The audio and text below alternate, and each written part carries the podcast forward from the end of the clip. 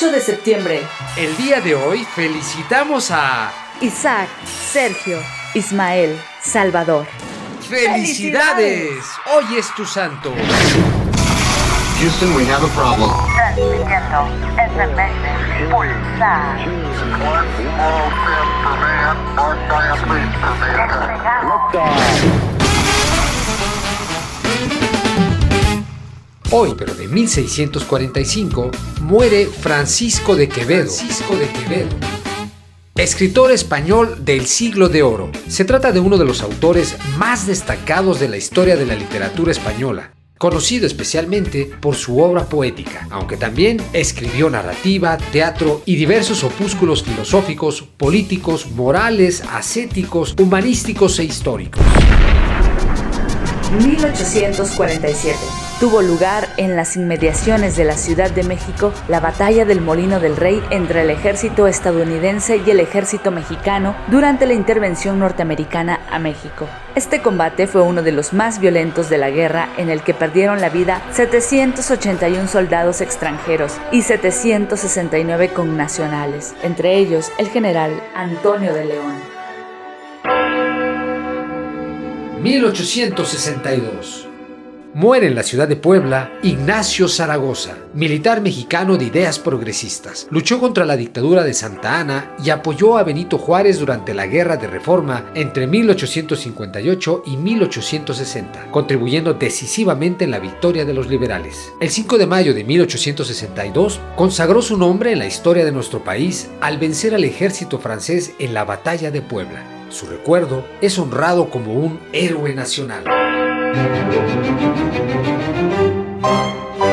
1869. Nace en Tenosique, Tabasco, José María Pino Suárez, político, abogado, poeta y periodista mexicano que sirvió como vicepresidente de México en 1911 hasta su asesinato en 1913. Ocupó los cargos de secretario de Justicia en el gabinete provisional de Francisco y Madero. Fue gobernador de Yucatán, secretario de Educación y Bellas Artes y presidente del Senado. Como periodista fundó El Peninsular. Como poeta fue autor de Las Melancolías y Procelarias, obras que se publicaron en México y en Europa es conocido como el Caballero de la Lealtad.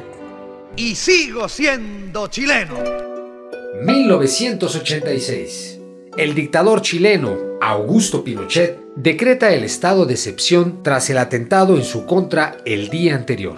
El ataque fue orquestado por el Frente Patriótico Manuel y terminó con cinco personas muertas y 11 heridos. El régimen de Pinochet se caracterizó por la persecución constante a las organizaciones de izquierda protagónicas en el gobierno de la Unidad Popular de Salvador Allende, derrocado en 1973 precisamente por Pinochet. El chileno murió en diciembre de 2006, dejando en la impunidad cientos de asesinatos, desapariciones, detenciones arbitrarias, torturas y otros crímenes de lesa humanidad. Yo sigo siendo chileno.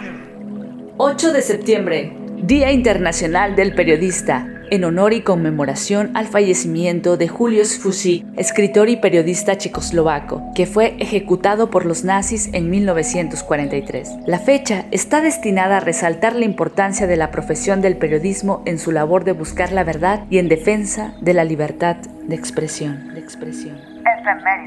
Pulsar. Cambio y fuera.